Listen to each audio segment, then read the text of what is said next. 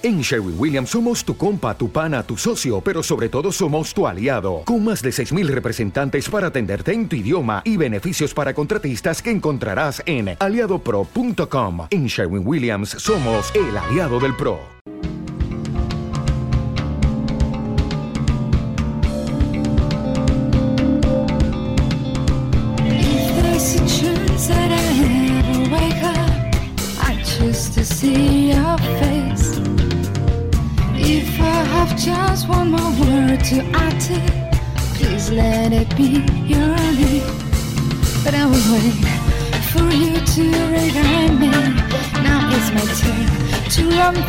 Seguimos aquí, programa número 20 aquí en RevoGamer Radio y la verdad es, ya lo he dicho en múltiples ocasiones, lo dije en el programa pasado, lo, lo vuelvo a decir ahora, para mí hoy es un, bueno, es un verdadero orgullo el poder contar con la presencia de, bueno, la verdad es que yo lo, he comparado un poco, es como si en el día de hoy un servidor tuviera la oportunidad de entrevistar a Miyamoto, porque eh, el, saber pues un poco toda su trayectoria, o parte de su trayectoria, el haberte emocionado con muchos de, de- las o muchas de las historias que, ha jugado, pues el poder hablar con esa persona en el día de hoy es para mí, ya digo, algo grande. Yo le decía a micrófono cerrado, digo, si te hago mucho la pelota me disculpas, pero es algo que siento eh, de corazón. Josué Monchan, ¿digo Josué o digo, o digo Josué? ¿Cómo, ¿Cómo sería Josué, no? Las dos me van bien. Como tú quieras. Soy de Mérida, con lo cual soy, soy bilingüe de catalán-castellano y me llaman Josué, Josué, Joshua, Jos, Josu, me da Josu, me da igual. Perfecto. Todo, funciona. Pues eh, lo digo de corazón, gracias por atender la llamada de Revo Gamer Radio y por compartir este, este tiempo aquí con nosotros. No, y ya te he dicho que, que, bueno, que gracias a vosotros por, por dejar que mi, que mi voz tan hiper sexy salga por las ondas, así que seguro que gracias a esto pillo. así, pu- así puede ser, ¿no? Y, y- y muchas gracias por esa entradilla, lo de compararme con mi modo tan hi- hiper desorbitado que no sé ni por dónde empezar, pues o sea, es, es para darte No, no. bofetadas por todas. Por Dios. Gracias. Pero lo digo de corazón, eh, mm, he disfrutado tantísimo con las eh, aventuras gráficas de, de Péndulo y el saber que tú estás ahí detrás de, de- de ellas, o de muchas de ellas, porque, mm, Josué, ¿cuándo te incorporaste realmente a Péndulo? Porque creo recordar que en el primer Hollywood Monster por ahí no estabas tú todavía, incluso quizás en el primer Runaway tampoco, ¿no? El, el equipo de Péndulo había sido muy pequeño hasta, que- hasta el bombazo de, de Runaway, que, que Sí. internacional fue, fue la leche para, para una aventura española. Y, y a partir de entonces, pues mm, consiguieron abrir muchísimo el equipo, que entrase mucha, mucha savia nueva. Y, y entre uno de ellos fue, fui yo, en Runaway 2. Ujú. Y sí, desde entonces estoy ya pues, en todos los juegos que, que hemos hecho. ¿Era tu, mm, tu objetivo dedicarte a escribir eh, historias para videojuegos o, o tu meta estaba en otro, en otro lugar, Josué? No, no, en absoluto. Tú imagínate, o sea, yo fui a ver Star Wars cuando salió al cine, de niño, o sea, soy así de viejo. Imagínate en esa edad, nadie tenía. sea, nací en el 73, ¿cómo vas a tener ganas de hacer historias para videojuegos si los únicos videojuegos que juegas hasta que tienes 10 años son ciudadanos de Pong? ¿Sabes? Que historias y videojuegos, eh, narrativa, videojuegos, guion de videojuegos son, son cosas que no te que no relacionas realmente. Yo no las relacioné nunca durante muchísimo tiempo. Siempre he querido escribir, entonces yo pensaba dedicarme pues, a cualquier cosa que tuviese que ver con escribir y, y- finalmente tiré hacia televisión y cine y tuve la, la- la buenísima suerte que una profesora de literatura que había tenido cuando yo tenía, cuando era muy joven, eh, en algún momento le llegó Péndulo Estudios buscando, buscando a alguien que pudiese escribir diálogos para sus juegos, alguien que tuviese un tipo de humor eh, absurdista, que Ujú. era lo que estábamos haciendo en esos momentos, y, y esa profesora consideró que, que yo era de los alumnos el que mejor daba ese perfil, y, y- y así empecé, pues de casualidad, de Ujú. absoluta casualidad. Eso te iba a decir. O sea, mm, de casualidad te metes en el mundo y realmente, porque hace poco, y de hecho tengo que decirlo porque ha sido un- el, el híbrido que hemos tenido para, para pon- ponernos en contacto, hablando con, con Ramón Méndez, que eh, ahora también hablaremos de tu faceta en el tema de la traducción, eh, le, preguntaba si, si realmente no es necesario eh, que te gusten los videojuegos para traducir videojuegos, pero desde luego es un plus importante. El escribir historias de videojuegos, si no te gustan los videojuegos, tampoco, mm, vamos, digamos que, que no es lo, lo más importante, pero desde luego debe ser un añadido, ¿no? ¿Te gustan los videojuegos, Josué? ¿O te, o te No, han gustado o te han gustado a raíz de, de todo? Me de- gustan- de- sí, no, no, no, ya me, ya me gustaban antes. pues yo, o sea, yo por una parte jugaba y por otra pues tenía la ilusión de poder ganarme la vida escribiendo, pero, pero de verdad nunca se me pasó por la cabeza que yo pudiese dedicarme, ganarme la vida profesionalmente escribiendo para videojuegos. O sea, me parecía o sea, es que ni lo consideraba, de verdad. Es, algo que estaba muy lejos de mí. Pero claro que sí, soy, soy jugón, me gusta jugar. No soy hiper jugón, no soy una persona que haya jugado muchísimo, sobre todo porque desde los 20 y los 30 años estuve borracho. luego, sí, a los, a los 30 volví a, volví a jugar y, muy poquito después fue cuando, cuando volvió, cuando, me contrataron en Péndulo ya. Y, y a partir de entonces sí, he seguido jugando muchísimo. Pero sobre todo realmente cuando yo pegué el gran cambio a mí me gustaban los videojuegos, pero no me volvían absolutamente loco hasta que empezó un poquito la, revolución y a partir de, de Braid, cuando de repente el, videojuego se deja de considerar un mero objeto industrial, por así decirlo, a, intentar mm, ser un, medio de expresión personal. Ahí, es donde realmente creo que sí. Y es cuando me emociono yo. O sea, a partir de 2008-2009 llevaba ya pues, cuatro años trabajando en videojuegos y me empiezo a emocionar con lo que estoy haciendo a lo bestia. Antes era algo un trabajo que me gustaba mucho, me lo pasaba muy bien, en Péndulo siempre se está muy a gusto con la gente que somos, mm, pero lo veía como, como algo que, bueno, pues yo me gano la vida con esto, me encanta hacerlo y es muy divertido, pero ahora de repente es como que, Dios, Dios qué, pero qué instrumento tenemos, qué cosa más maravillosa tenemos que no ha tenido, que no ha existido en la historia de la humanidad y que es un vehículo tan, tan potente para contar cosas, de una manera o de otra, o para, quizás no es la palabra contar cosas, como, pero para comunicar algo. Luego Eso sí me tiene loco. Luego hablaremos, eh, porque te he pedido, eh, y bueno, pues eh, te agradecemos enormemente que te quedes con nosotros, no sé si un debate, pero una, una charla, una tertulia de la importancia de, que haya una historia detrás de, del, videojuego. Ya, te comentaba, ¿no? Que, aquí, bueno, pues los, los más acérrimos a Nintendo, pues tampoco buscamos un, quizás, o depende del, del, juego en cuestión, luego lo trataremos todo, un gran guion para meternos de lleno en una, en una, en una aventura. Pero ¿cómo consideras tú, Josué, y esto luego lo, pondremos sobre la mesa, eh, porque entiendo que, tus cartas estarán a favor de una buena historia. Eh, mm, ¿Qué, cómo de importante crees que es eh, eso, una, una, buena historia en el videojuego o en un ah, videojuego? Ah, es completamente innecesaria. sí, ¿no? sí, o sea, no quiero tirar piedras sobre mi tejado y claro. Se te van a contratar a partir de ahora, José. Precisamente lo bueno que tienen los videojuegos es que el jugador se cuenta sus propias historias. Entonces, la gente que se supone que sabemos contar historias, lo que tenemos que hacer es facilitar que los jugadores puedan contar buenas historias. También podemos contar buenas historias, o intentarlo. Pues, hay, géneros que, piden que, que, al jugador se le cuente una historia preconcebida. Pues, la aventura gráfica es uno de ellos, por ejemplo. Pero hay otros que no. O sea, hay, hay, formas de crear historias en un MMO, en, en, muchísimo tipo de, de videojuegos, en un FIFA Podemos contar muchísimas historias de muchísimas maneras y no hace falta que haya un, escritor detrás diciendo, ahora voy a hacer la, historia de ti de la noche. No, no, se la, se la hace el propio jugador y, esa, es la historia más importante. Sí es importante la historia en los videojuegos, pero no la que escribimos los guionistas. Esto lo podemos luchar muy rápido. La que escriben los videojuegos es lo que mola. Los, los jugadores supongo que eres consciente de que eh, has conseguido eh, emocionar eh, a mucha gente con, con, Yo, a mí no se me olvida, y te pongo un ejemplo claro que se me acaba de venir a la mente, una lágrima saltada cuando acabó el Hollywood Monster 2. Eh, no me lo esperaba, sinceramente te lo digo.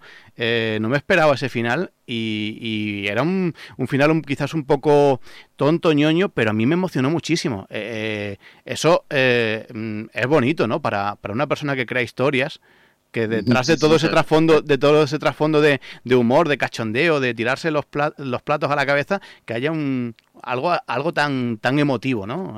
Fíjate, esa, a mí siempre soy como la cara más, más visible de, péndulo. Sí, sí. Pero, no soy el, más determinante, ni muchísimo menos. De hecho, el guion siempre es algo que hacemos entre, entre dos. Ramón Naez, que es uno de los fundadores de Péndulo, director de proyecto además, diseñador y, y co-guionista, lo hacemos entre los dos. Y de hecho, ese, ese final, o sea, no me lo tengo que agradecer a mí porque fue idea de, Ramón. Él buscaba imitar algo parecido a lo que hacía Tim Burton en Big Fish. Y dándole vueltas a partir de esa idea, pues, llegamos, o quizás llegó él solo, es que no me acuerdo. O sea, yo creo que, que, colaboré muy poco en, en Vaya por Dios, para ahora, yo que quería hacerte aquí la pelota y para un final bueno que te, digo, ¿o no? no, no, que va, pero sí, lo bonito de, también de, estar en, videojuegos es que eh, no podemos hablar de, creo que no es bueno hablar de, autores cuando sí, sí, un equipo formado por 15 personas, como más o menos me imagino que trabajamos en Hollywood Monsters 2, sin, contar a, toda la gente de marketing, localización, toda la gente, digamos, externa al estudio, pero los, los, de dentro estuvimos un año y algo trabajando en ese juego y todos somos igual de, responsables de, lo bueno o lo malo que sea. Entonces, a ver si atino, a ver si atino ahora, Josué. En, en Yesterday, eh, vaya Yesterday o New York Times, como lo jugamos aquí en, en España, eh, vaya historión, vaya, vaya trama, ¿no? Historia. O sea, realmente el juego anterior, Hollywood Monster 2, tenía una historia muy flojita porque la fuerza estaba puesta en la locura de los puzzles y en la locura de los diálogos y los personajes. La historia, no queríamos que fuese una historia potente, de hecho sabíamos que, por ahí no teníamos que tirar, es que realmente la fuerza se tenía que poner en otro sitio. O sea, si, si lo piensas, la historia de Monkey Island es una porquería. Sí, sí, sí. Y en cambio es un juego maravilloso, ¿por qué? Porque tiene unos diálogos, unos personajes, unas situaciones, unos puzzles, unas interacciones maravillosas. Pues queríamos ir más por ese lado que el de una buena historia. En cambio en Yesterday sí que fue Ramón y yo charlando estábamos buscando, mm, teníamos otra idea sobre, sobre unos suicidios en masa que nos gustaba mucho, no conseguíamos sacarla adelante, quedábamos pues muchas tardes para después del trabajo para, para seguir hablando sobre eso, un par de cervezas, y nos sacábamos y de repente nos salió la idea, la idea de Yesterday, ¿vale? Lo, que, que no es lo que descubres al final, lo descubres prácticamente al principio o a la mitad. Eh, pero bueno, digamos lo que, lo que hace que Yesterday sea Yesterday. Mm nos encantó, pensamos, joder, aquí hay un juego, aquí, aquí se puede jugar mucho con, con este... Y le podemos dar una vuelta además a, a, ese tema tan manido como es el de la amnesia en los videojuegos. y, y, bueno, sí que, estamos orgullosos del tipo de historia que nos quedó. Ese, ese juego tiene sus problemas, se, se, recordó mucho por presupuesto y, hay momentos en los que se ve que la historia está precipitada, pues al final y en algún otro momento la historia de amor también está como muy contada, muy mal contada, de hecho, porque tuvimos que recortar ahí.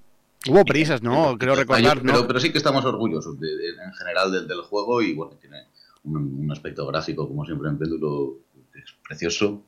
Una música acojonante porque Juanmi es un genio. Sí, sí. sí, sí. Bueno, y ahora estamos con la segunda parte. Eso te iba a decir, que, estamos ahí con el. Bueno, con la precuela, ¿no? De, lo que sería Yesterday. Sí, es precuela y es secuela a la vez, que es lo, más divertido de todo. Sí, sí, es. Porque hay, hay sucesos que que acontecen después del final de Yesterday 1 y otros que, suceden antes. Entonces sí que es, ambas cosas a la vez. Bueno, eh, ¿cómo va el, proyecto? Porque eh, yo lo, no sé cuántos queda, pero yo quiero que lo saquéis ya. Que salga, pues, lo antes pues posible. En principio tiene que salir este año. ¿Ah, sí? Si, no se rompe nada, pues este año hacia, hacia otoño tendríamos que... Bien, bien. Vamos, me extrañaría mucho que no lo consiguiésemos, porque lo tenemos bastante atado. Perfecto, pues es una, noticia muy, muy positiva. Oye, eh, quiero decirte que apoyé la campaña en Kickstarter de, de Day One. Uno de los pocos. Oye, pues eh, yo apoyé y viendo que la cosa no iba tan, tan bien como me hubiera gustado, subí la, la, la cantidad y, me dio mucho, me dio muchísimo coraje. Tuve incluso, eh, esto eh, puede sonarte a, peloteo porque estás aquí, pero te lo juro por lo más sagrado, que tuve incluso hasta en mi foto de, mm, de portada de Facebook, tuve la, la mm, uno de la, una de las imágenes de Day One. Eh, pues no, no, en serio. ¿Qué queda de todo eso? ¿Se guarda en un cajón y ya no vamos a volver a saber más de, de ese proyecto que pues tan buena pinta tenía? Pues no es algo que, que, nos emocione ahora. Fíjate, quizás, entre otras muchas cosas, porque lo asociamos a un momento muy malo. Ya.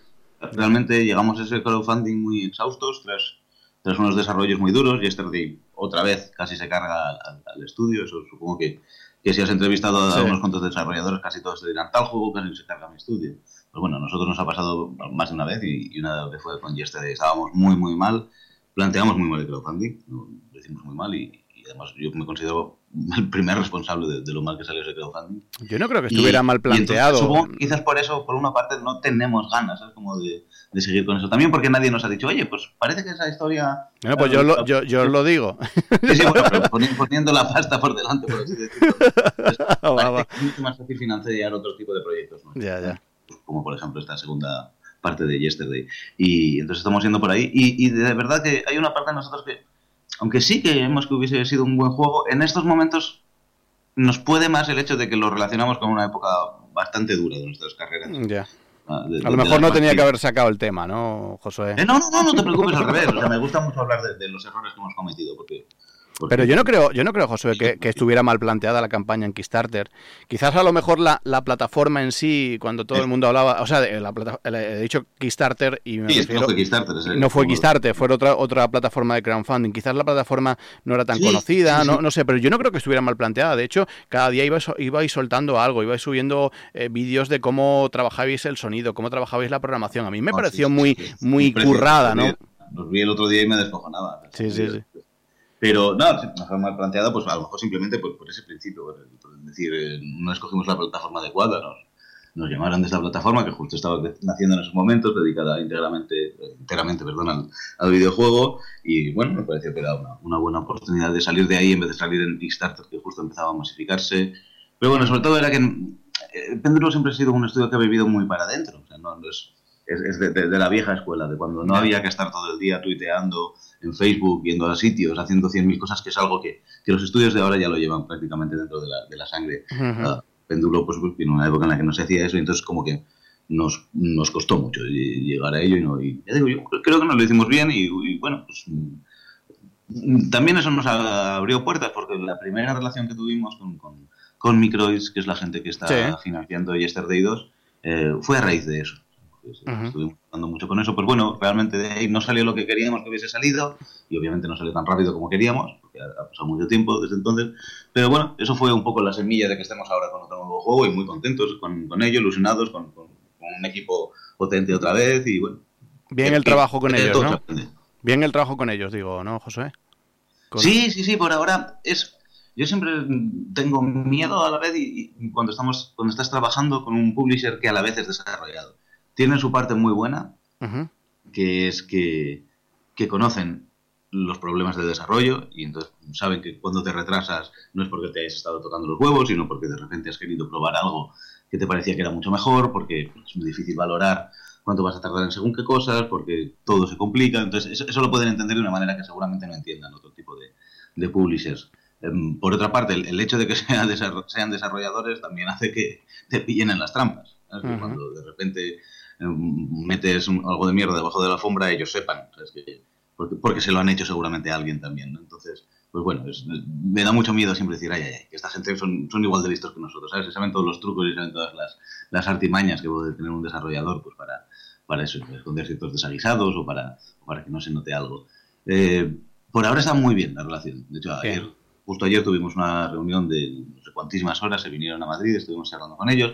Todas las sensaciones son muy buenas y, y bueno, a ver, a ver si conseguimos realmente tener un... Porque llevamos, llevamos ya mucho tiempo que los, que los juegos de péndulo no, no tienen el, el- el alcance que podrían tener, o por lo menos que nosotros creemos que podrían tener, quizás porque no hemos conseguido una buena comunicación o una buena no una buena relación entre, entre estudio y publisher, sino una relación entre estudio y publisher que sea fructífera de cara a esa comunicación de los videojuegos. Ujú.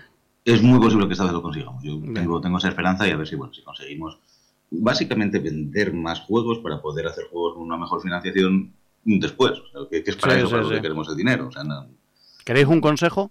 Y, y- y ya, y ya como no, no es un consejo difícil ni nada por el estilo, es por, es por las ganas que tengo de saber, ir dando información, que vayamos sabi- sabiendo un Claro, poquito esa de esto. Está la cosa, eh, salen las noticias, salen las dos not- mm, salió una primera noticia cuando se confirmó el desarrollo y otra recientemente y poco más.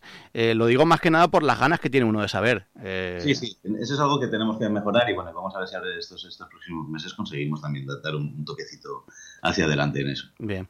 Eh, mucha gente que nos esté escuchando ahora mismo, ya sabes que es, es un podcast eh, pues meramente nintendero. Y mucha gente dirá, pues a mí este tío y, y tú que estás aquí emocionado, me, me estáis... Vamos a hablar, vamos a hablar, lo trae floja. Vamos a hablar de la vinculación de Josué Monchán un poco con Nintendo para, para eh, o, o sea, aparte de hoy nuestro tema de debate que es, eh, como ya hemos dicho, historia versus jugabilidad y creo que puede estar muy bien el que estés con nosotros.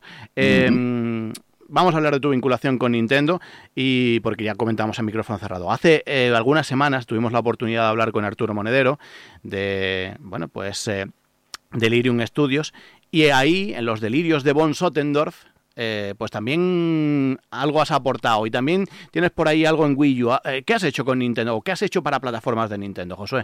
Lo primero es que tanto Runaway 2 como Runaway 3 Bueno, están- sí, correcto, lo tenemos Sí, en. Nintendo DS, ¿no? Y Sí, salieron de DS y en Wii creo que salió Runaway 2, no sé si el 3 también. Yo diría que sí. Yo diría que los dos salieron en ambas plataformas. Ajá. Eh, no fue un gran momento, o sea, recordáis que Nintendo DS se, se hizo una gran burbuja al, al principio, se- se- era, era una maravilla lo que vendía Nintendo DS, sobre todo gracias o sea, a, a cómo abrieron el mercado a, todo tipo de público. Amparo Baró hablándote del brain training y Sí, sí, sí. cosas claro, que hicieron que, que fuese la releche. Entonces, recuerdo además que nos decía nuestro publisher, no, es que este juego donde se va a vender no es en PC, que es donde vosotros habéis vendido toda la vida, va a ser en DS. Sacábamos el juego en, ponle octubre y, y la burbuja de Nintendo DS petó en septiembre. Dime la Nos pata. comimos todas las copias, sabéis que para, para consolas hay que pagar por adelantado los cartuchos, hay que... Se quedó un montón en esto, bueno, fue, fue- fue un pequeño desastre. Eso- y el porting estaba bien, lo, lo hicieron, lo hizo la gente de Cyanide Studios, franceses, los del Pro Cycling, los de Blood Bowl, y, y estaba, estaba bien el, el porting, por lo menos el, el de DS sí que creo que estaba bien, no, no, no he jugado el de Wii. Eh, Una pena, ¿no? Quizás que quizás no tuviéramos a lo mejor en aquella época, aunque ya había algo, quizás la, la importancia que tienen plataformas como eShop, ¿no? Eh, hoy día, que es donde se, se va directamente a, a, por ejemplo, los delirios de Bonsotendoro, aunque yo es un juego que lo veo que lo veo en físico, eso lo decía el propio Arturo. Yo a algún momento le he dicho a Arturo que me parece que es el juego más completo en el que he participado. Ujú. Es uno de esos juegos, eh, estoy orgullosísimo de mi colaboración con, con ese juego. Es mínima, porque realmente yo trabajé una semana en él. O sea, la, la parte que había que meter de, de narrativa, textos, de, de historia, era muy poquita. Arturo ya tenía muchísima base, tenía simplemente no había desarrollado esa base como para que acabase de, de cristalizar, sobre todo en, en unos textos que se pudiesen entender. Ujú. Y entonces fue por eso por lo que me llamó, porque al final estaba saturado pues con las 100.000 cosas que hay que hacer. Y entre los dos, en, en unos cuantos días, sacamos, sacamos muchísimo trabajo y, y nada, y, ense- y enseguida, y enseguida llegamos ahí a hacerlo. Lo bonito es que Arturo tiene un mundo, bueno, Arturo realmente Delirium completo, pero, pero Arturo como, como máximo creador, tiene un mundo muy personal y que a la vez es muy rico. La, la cabeza de Arturo no, no funciona como la de la mayor parte de las, de las personas, y eso lo hace, lo hace muy especial, eso hace Sí, que, sí. que tengamos joyas como los ríos de Alice o, o, o muchos de los puzzles y las cosas que están por detrás en los delirios, aunque quizás no, no se ve, no es, tan- no es algo tan evidente como, como en los ríos de Alice. Y, y eso es excepcional, el poder trabajar con alguien que te mete en un tipo de mundo, con un tipo de lógica, con un tipo de... una forma de ver la, de ver la vida diferente a la tuya, eso siempre te aporta muchísimo a, a nivel personal, sobre todo. Porque además, bueno, estar con Arturo siempre es un lujo. Siempre Sí, sí, sí. Aquí con- lo hemos entrevistado. delirium, porque la gente es majísima. así Aquí lo hemos entrevistado dos veces y ha sido siempre eh, muy reconfortante, ¿no? Muy, muy agradable el poder No, tener a alguien de, de- eh, con, con ese peso, ¿no? Y con y con y sabiendo que, que es una persona que realmente lo, lo está viviendo y disfrutando y que y que hacen las cosas que realmente quieren hacer. Sí, sí, es, es de esos, bueno, lo, lo que decía antes, realmente, mm, pues ¿para qué queremos vender? Pues para poder seguir haciendo juegos. Eso lo, lo- lo decía Claro. Jordi de Paco, el de, de Constructing, en una charla hace cosa de un año en Madrid Games Week, decía, aquí hay dos tipos de, de empresas de videojuegos, por decirlo así, de los que hacen videojuegos para ganar dinero y los que ganan dinero para hacer videojuegos. Prefiero ser de los segundos. O sea, tener- Sí, sí, sí. que con el desarrollo de un juego pueda pagarme el siguiente para poder seguir viviendo de lo que más me gusta vivir y hacer cosas de las que esté orgulloso. Así, básicamente se trata de eso. Eso lo decía también el, de una forma parecida el, el Ramón Hernández, el, el director y uno de los fundadores de, de Péndulo. Le preguntó el que hacía de, de voz española de- del protagonista de Runaway, Brian Vasco, Ujú. ¿cuál es el mejor momento en el desarrollo de un videojuego? Y él dijo, la declaración de royalties. ¿Cómo? Perdón, que se entrecortaba un poquito. Sí, se quedó el- la, de- la declaración de royalties. vale, vale. Se, se quedó el alto diciendo, hostia, pues si eres materialista. Fue lo, lo primero que pensó y entonces dijo Ramón, sí, porque cuando lo miro y analizo esos datos, veo si puedo pagar a todos mis empleados durante X meses y eso quiere decir que durante ese tiempo mantendré a todo mi equipo, que es a la gente en la que yo confío para hacer un juego más y poder seguir haciendo juegos, que es lo que quiero. Ya la Pues cosa- sí, eso es, cambia. es- sí. y realmente tiene, tiene mucha razón. Sí, sí, sí, sí. Muy práctica de, de ver la pasión creativa. Sí. que es lo que nos mueve a muchos estar aquí. Mm, nos hemos ido un poco. Eh, Sí. Hemos hablado de, de la- de Runaway 3, que salió en Nintendo, en Nintendo DS. Hemos hablado de tu participación en los delirios de Von Sotendorf. ¿Qué más has hecho por ahí, Josué? Pues hay un, un- un juego que salió de cuando, cuando montó Nintendo España, Ideame, Ujú, uno sí. de los últimos años que se hizo, no sé, fue el 2013. Ay, claro, si, si lo hemos entrevistado aquí en la primera temporada de, eh, de Revo Gamers, eh, lo diré, que está por ahí también Umami Games metida en el proyecto, creo. Sí, sí, sí, es el, el juego se llama Robin Rock, Robin Rock, correcto, sí. Que que, lo- que ganó el, el- el festival, creo que se llamaba Ideame U, Pues eh, para que veas, eh, mm, Josué, que lo mío no es postureo, eh, búscate el, primer, el programa de la temporada 1 donde, donde hablo con uno de los de Robin Rowe y, y, es cierto que te mencionó en la entrevista y le dije que era fan tuyo. O sea, está, ahí grabado. Está, esto no es, esto no es un, postureo porque hoy en día te tenga aquí. ¿eh? No, pues fue muy bonito también porque era un proyecto de estudiantes. Que sí, sí, sí. No, me acuerdo exactamente cuántos, eran porque siempre tuve la relación con Darío y Ángel, que supongo que, entrevistarías a uno de los Darío, Darío. Darío Muga, ¿puede ser? Sí, Darío Muga. Sí, sí. Y con, y con Pedro González Calero, que es el director del máster de, videojuegos y, jefe de, de, Padawan Studios, que era el que, el, sello bajo el que salió Robbie Rock y, y, quien me metió a mí en el proyecto realmente. Porque oye, tenemos ya este juego, tenemos unas mecánicas, tenemos muchos de desarrollado, tenemos, o sea, realmente el juego estaba prácticamente acabado, solo faltaba meterle un poquitín de, de, parte narrativa, por decirlo así. muy chulo, muy chulo. No sé si tendrás algo que ver en, que el juego empiece por el final, ¿no? Eh, no, no, no, eso, eso venía desde el principio. Ya estaba ya originado así, ¿no? Tenían muy claro que querían que el juego empezase cuando... O sea, la, poca cosa que tenían, digamos, desarrollada de narrativa era esa idea tan buena de, empezamos por... has matado al final boss y el castillo se cae y tienes, no tienes que escapar para arriba porque se está hundiendo en un foso de lava. Y, y, a partir de ahí pues ya desarrollamos la idea de cómo podíamos contar algo teniendo en cuenta que no podíamos romper la jugabilidad en un plataforma frenético, que no podía haber demasiado texto, que pues, todo, todo el tipo de condicionantes que tiene este tipo de juego que iba a ser para, para, para Wii U, que, que, había que tener muy en mente al público infantil, sin olvidarnos del, público adulto, porque es, sobre todo luego para el, de cara al multijugador se, se, busca el hecho de que pueda jugar el adulto con el niño. Entonces, intentar buscar una historia con un tono muy infantil, pero a la vez darle un toquecito que los, que los mayores les pudiese aportar cierta, cierta profundidad. Y creo que sí, que, que hicimos un trabajo entre todos. Yo la, suerte que tengo es que creo que no he trabajado solo en casi ningún proyecto. Entonces, siempre estoy co-guionista junto a diseñadores, otros guionistas, a gente que está implicada de otra manera en el proyecto y que aportan muchísimo también, porque si no, a lo mejor la, la, la, forma de verlo del guionista puede ser muy reduccionista y puede no estar tan, tan cercana a la experiencia final que tiene que tener el jugador. Entonces, pues, bueno, pues, me, me, me, enorgullezco mucho eso de, de poder compartir con, con, con, otra gente la parte narrativa de los créditos. Creo que eso me aporta muchísimo. Bien. Mm, Sabes que, bueno, que, yo me pegaría aquí hablando contigo de, lo divino y del humano eh, toda la tarde. Sin embargo, bueno, pues tenemos que dar eh, paso al, debate, tenemos que dar paso a... Pero mm, sí, por último, quiero hacerte una, una cuestión, bueno, mm, dos cuestiones. Una, eh, ¿cómo ves actualmente la aventura gráfica? O sea, porque es verdad que yo veo plataformas como Wii U, incluso todo el tema tablet, de smartphone, y creo que son, son herramientas eh, muy buenas para, para, que la aventura gráfica esté eh, en lo más alto. Y no sé cómo está actualmente la aventura gráfica o cómo la ves tú desde dentro. Y también te quiero preguntar por el mercado independiente, porque yo le, esto sí que es verdad que se lo pregunto a, a, todos y cada uno de los desarrolladores que pasan por aquí. ¿Cómo, ¿Cómo ves el mercado, más que el mercado independiente, el mercado del videojuego aquí en España? ¿Cómo, cómo, cómo está actualmente? Tú que lo, lo vives muy de cerca.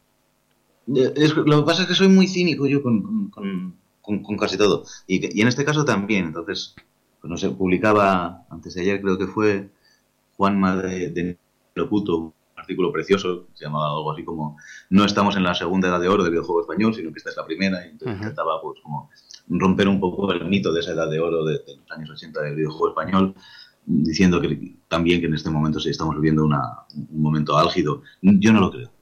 Creo que sí hay talento, sí se están haciendo juegos muchos más de los que había antes y con mucha más creatividad y mucha más calidad de la que teníamos hace unos años, pero creo que eso está sucediendo a nivel mundial, simplemente pues, porque mucho más hacer videojuegos ahora que antes. Y porque también las plataformas, las plataformas online eh, donde no hay que sacar un... Tú, me decías hace un ratito que, que os comisteis las copias eh, físicas de, de Runaway 3. El, el, que tú no tengas esa inversión, el que puedas subir en digital una... Eh, creo que allana mucho el camino, ¿no? De cara a que un indie pueda, pueda expresarse. Y no tengas que tener solo juegos de, de o más para que valga la pena ponerlo en un cartucho a 40 euros y que puedas tener un juego que vale pues 5 euros, como el que han sacado ahora los, los de Caléndula, los de Blooming Boots en, en España.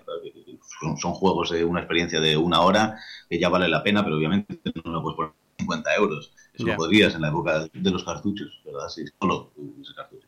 Entonces sí, eso, eso ha ayudado mucho. Ha ayudado también pues el hecho de que ya no hace falta técnicamente no es tan difícil hacer un videojuego porque tienes un montón de, de, motores que te van a hacer la vida fácil, tienes un montón de herramientas que te van a hacer la vida muy fácil, porque hay formación, pues hay mucha gente ya que sabe muchísimo de videojuegos, antes todo el mundo tenía que ser autodidacta, pues ahora hay gente que, que se ha formado bien en, en, centros formativos, bien también mirando que si el blog de Gama Sutra, que si las 100.000 cosas que hay online, leyendo libros, eh, o simplemente empezando a trabajar en prácticas en cualquier sitio, uh -huh. o yendo a game jams, eso, eso hace que, que, haya una cantidad, una eclosión de, de, de, creatividad brutal y que veamos tantísimo de videojuegos y que videojuegos están bien, pero que estamos en, en, ese momento tan, tan dulce para, para el desarrollo del videojuego español. Digo, yo no lo tengo tan claro. Vayamos a Metacritic y veamos cuántos videojuegos españoles de los últimos cinco años superan el 85, que sería el oro, ¿verdad? A partir del, uh -huh. del 86 te podían poner un excelente ya en clase, a lo mejor, del 8,6. ¿Cuántos hay? ¿Cuántos videojuegos españoles tenemos que superar el 8,6? Pues españoles en los últimos años muy, muy, muy poquito. Pocos, ¿no? Eso, para mí no estamos en una edad de oro, como, como mucho podemos estar en una, una, bonita edad de piedra, a lo mejor, no lo sé. Vale. Y, y, ya digo, y no quiero desmerecer a nadie. Ya, ya, ya, ya, ya. no, te entiendo hace, perfectamente. Hace tres años, cuando, cuando Jester de New York Times se llevó el premio a mejor juego español en Game Lab, yo tenía una charla justo al día siguiente y estaba muy rebotado pensando, pues, Yesterday es un juego que se ha tenido que hacer con la mitad de dinero que los anteriores, eh, lo hemos tenido que recortar por varios sitios, hace no sé cuánto tiempo que salió y todavía no ha amortizado el dinero, casi se carga al estudio y tiene un 69 en Metacritic. Si ese es el mejor juego español del año, apaga y vámonos, porque yeah. es una mierda de industria. Y, y, obviamente estamos mucho mejor que en ese momento. Ahora hay muchísimos juegos y Yesterday hubiese salido el año pasado no hubiese ganado mejor juego del año. Obviamente hay muchos juegos mejores en estos momentos de los que estábamos haciendo hace unos años. Pero bueno. no creo que podamos ponernos esa medallita de que, de que van tan bien las cosas. Van mejor de lo que estaban. Es un motivo para alegrarse, pero tampoco nos pongamos en plan uh -huh. que es la repolla porque no lo somos. Porque te vas a la India y ves ese mismo boom, y te vas a la República Checa y ves ese mismo boom, y te vas a Argentina y ves un boom parecido, y te vas a Francia y les preguntas qué estudios españoles conocen y se quedan con la boca abierta. Yeah. Bueno, no es pesimismo lo que mmm, intentas transmitir, pero sí es verdad que a lo mejor eh, hay que ver las cosas eh, pues realmente desde otro punto, ¿no? Eh, te pregunto también por la aventura gráfica, ¿cómo la ves en este momento? Y si hay, mm, porque sí que es verdad que la aventura gráfica eh, salió, estuvo en su momento más importante y ahora llevamos unos años donde parece ser, hay juegos como incluso creados aquí en España como The Synchronicity, Uh -huh. eh, o incluso, bueno, pues el, el, resurgir de Broken Sword. No sé cómo ves exactamente la aventura gráfica en este momento. Y ya con esto terminamos antes del debate, porque me hubiera gustado sí. hablar también contigo, eh, Josué, de tu función dentro de la traducción. Pero es que, me pongo a hablar y al final nos vamos Nada, de un lado a otro. Ramón, Ramón, es mucho mejor traductor que yo, tiene más experiencia, tiene más formación y directamente traduce mejor que yo. No te, yo no te voy a contar nada que Ramón no te pueda. Ah, vale. No, no, perdemos nada. Y, y en cuanto a la aventura gráfica sí, está, está mucho mejor de lo que estaba hace unos años, obviamente. Cuando nosotros sacamos seguramente Hollywood Monster 2, era el, momento, el peor momento para la aventura gráfica, prácticamente no se hacían. Entonces apareció Tim Schafer con un Kickstarter que, que, que le dio la vuelta a todo en ese sentido uh -huh. y ha revitalizado mucho la aventura gráfica. Y por otro lado tenemos a Telltale, sí. que la revitalizó por su lado, llevándosela, quitando el puzzle prácticamente, convirtiendo la aventura gráfica en una cosa que muchos creen que no se debería llamar aventura gráfica y, y, por otro lado, pues Daedalic que empezó a crecer también en Europa, convirtiéndose sí. en un referente también a nivel continental. Y, y, y, hay un montón de indies haciendo cosas, o sea, hay haciendo cosas y algunas de ellas mmm, económicamente viables, que, que, uh -huh. es, que, es, realmente lo, lo, que más me importa, porque si no todo se, se, queda en alguien amateur que hace un juego que puede estar bien o mal, pero que luego no puede continuar con una prometedora carrera, pues porque no ha vendido y se tiene que poner a, a hinchar ruedas de coches o, o, lo que sea. Que no, que no es un trabajo malo, pero obviamente no es lo que más le gustaría a esa persona. Y, y, y, eso no, es, no digo que no cuente, pero obviamente no es, no es continuista. No, no, sirve para que, para que funcione la industria ni para que funcione el género. Estamos mucho mejor, obviamente. Y, y nosotros también lo, lo, estamos notando dentro de Péndulo. Hace dos años nadie quería meter un duro en la aventura gráfica y sobre todo en unas aventuras gráficas con unos valores de producción tan caros como los de Péndulo. Y en cambio ahora sí. ¿Qué está pasando? Es mucho más sencillo conseguir una financiación mucho más sencillo, no quiero decir fácil, pero bueno, más sencillo que antes. Bien. Y la gente no tiene tanto miedo a la aventura gráfica como antes. Gracias a las tabletas, como te habías dicho antes, y a, y a, otro, y a otros tipos de dispositivos, estamos también mm, saliendo de, de, ese reto de PC que era la aventura, ¿verdad? Uh -huh. y, luego también, yo sé, o sea, Nintendo, aunque parezca que realmente no tiene nada que ver con la aventura gráfica, pero bueno, mm, toda la novela visual japonesa que, Nintendo ha apoyado. Con Hotel eh, Dax, por ejemplo, o con... Sí, o, yo qué sé, o, todo Phoenix Wright, o sí, sí, sí. o sea, que son, quizás no es una aventura gráfica, pero están muy cerca de ello, y creo que eso también ha ayudado a, que la gente mm, se coloque delante de una aventura gráfica de otra manera, sin, ese, sin ese miedo que, tenía antes. Entonces, yo estoy, ahí sí que soy, no, no optimista de decir, Buah, esto es la leche, la segunda edad de oro de, la aventura gráfica. No, vamos a ver, no hacemos campanas al vuelo. Pero sí que es un momento en el que es un poquito más fácil desarrollar y donde la gente parece que, no tiene tanto miedo a la aventura. Y ya no empiezan, hace, hace tres años, cualquier análisis sobre una aventura gráfica en un medio especializado en videojuegos empezaba hablando de que la aventura gráfica aunque parece que la aventura gráfica está muerta, de tanto, que hace resurgir al género. Esto, yo creo que cualquier periodista era, era, era, tenías que escribir una crítica que empezase así para que te aceptasen. y no te echaban. Pero es verdad, era lo que. Sí, no, no, no, es que llevas razón, llevas razón. Sí, y siempre hablábamos de eso, de la aventura gráfica no está en su mejor momento y tal. Bueno, ahora ya no. Ahora ya, ya podemos, ahora ya cuando, cuando sale de Synchronicity, ya, eso ya no, ya no sucede. Ya es y ya se puede hablar de otras cosas, y se puede hablar de, tipos de, aventura gráfica y ya se puede estar discutiendo. bueno, está, está, ahí también el, el Randall's Monday y tenemos también por ahí los juegos de gato salvaje, que me comentabas ahí un poco que, que, son colegas y, tal. Eh, en fin, que, están haciendo cosas muy, muy guapas, ¿no? Y, que merece la pena que, las tengamos en cuenta.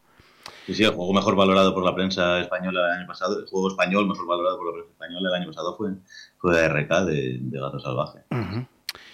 Una aventura. Josué, de corazón, un placer de verdad, ¿eh? No, no, no, no, a lo mejor estoy quedando muy, muy, mm, ¿cómo decirlo? Eh, demasiado empalagoso, pero, pero es que es, verdad. Eh, eh, para mí es alguien que tienes ahí, ¿cómo que digo yo? Como entrevistar a Julio Iglesias, alguien que bueno, a Julio Iglesias, a Julio Iglesias ya es mucho tele. Por el pobre Miyamoto, pero esto de Julio Iglesias.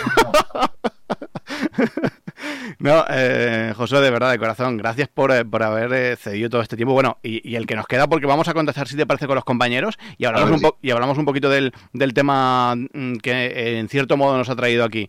Eh, Mm, darle, darle todo el apoyo al equipo de péndulo eh, de mi parte y, a mm. seguir haciendo cosas tan guapas como, como habéis hecho siempre y deseoso de, tener noticias de ese eh, Yesterday Origins. Eh, es así, ¿no? sí, sí, sí, sí. como Yesterday 2 y del cual pues ya digo que aquí tenéis un fiel seguidor esperando pues todo lo que... Todo, mm, vamos, la mínima pista que vayáis dando será bien recogida por gente como yo y, me consta que no soy el único que, que ama la aventura gráfica y en cierto modo la ama por, por gente como vosotros. Pues muchísimas gracias. Josué, un poquito de música y estamos aquí con los compañeros. Hala pues.